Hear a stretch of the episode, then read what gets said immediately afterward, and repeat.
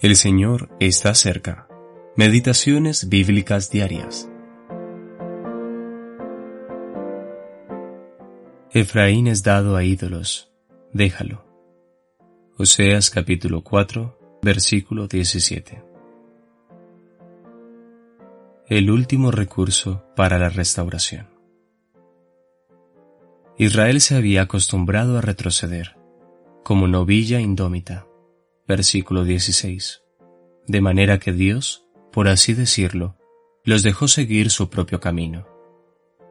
Serían como corderos que se alimentan en lugar espacioso, con libertad para ir a donde les plazca, pero con un juicio certero por delante, pues aunque pensaban que podían hacer lo que querían, ellos eran como corderos siendo engordados para el sacrificio. El veredicto era claro.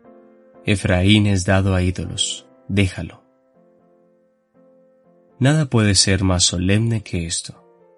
Es como si Dios hubiese agotado todos los medios posibles para hacerlos volver, salvo una, y esa era dejarlos que aprendieran por medio de amargas experiencias lo que no habrían aprendido de otra manera. En el Nuevo Testamento, esto corresponde a ser entregado a Satanás para destrucción de la carne, a fin de que el espíritu sea salvo. Primera de Corintios, capítulo 5, versículo 5. Cuando un alma manifiesta ser completamente obstinada, Dios puede llegar a decir como dijo de Israel, él o ella es dado a ídolos. En tales casos, una reprensión o corrección fraternal es inútil.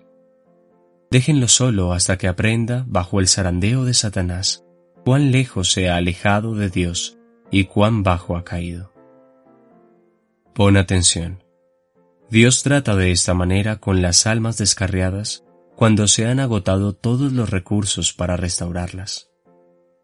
Su paciencia ha llegado a su fin y ha tenido que abandonar a Efraín.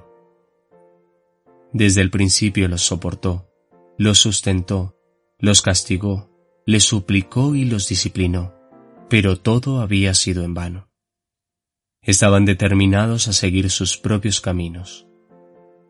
Al final, debido a que Él los amaba tanto como para renunciar a ellos para siempre, Él debe decir, déjalo. Ahora ellos deben aprender, por medio de tristes experiencias, las nefastas consecuencias de su alejamiento de Dios.